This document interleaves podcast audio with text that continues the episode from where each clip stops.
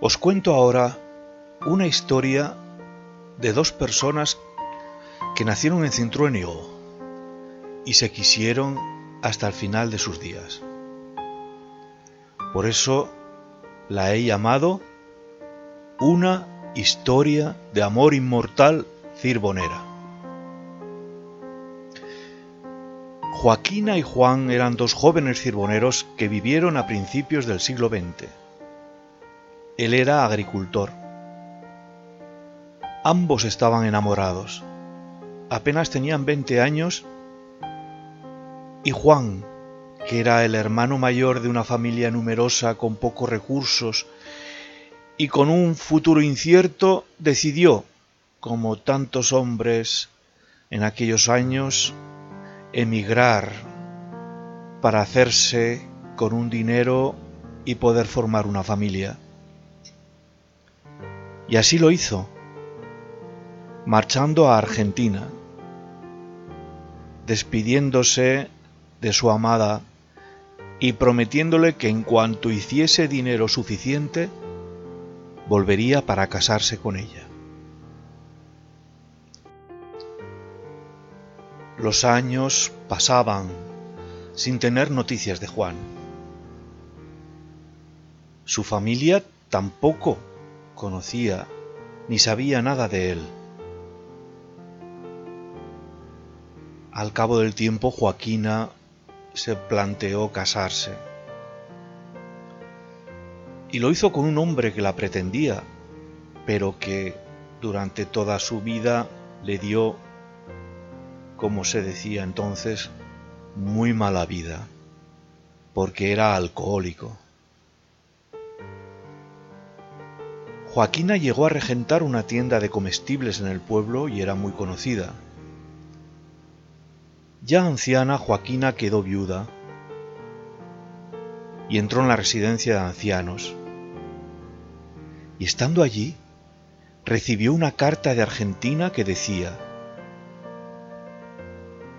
Querida Joaquina, perdóname que hayan pasado 50 años sin escribirte, perdóname Espero que lo comprendas.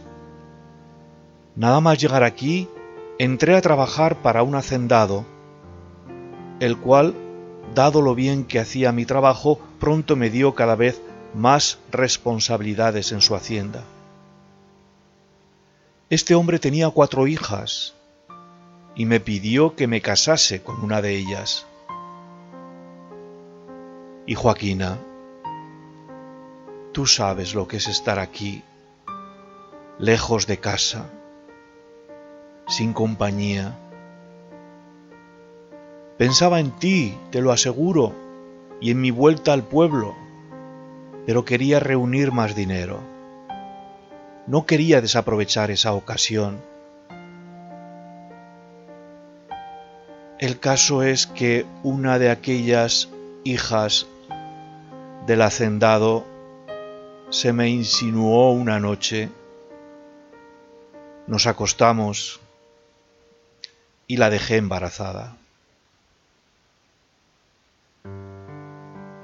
Pese a mí no tuve otro remedio que casarme con ella.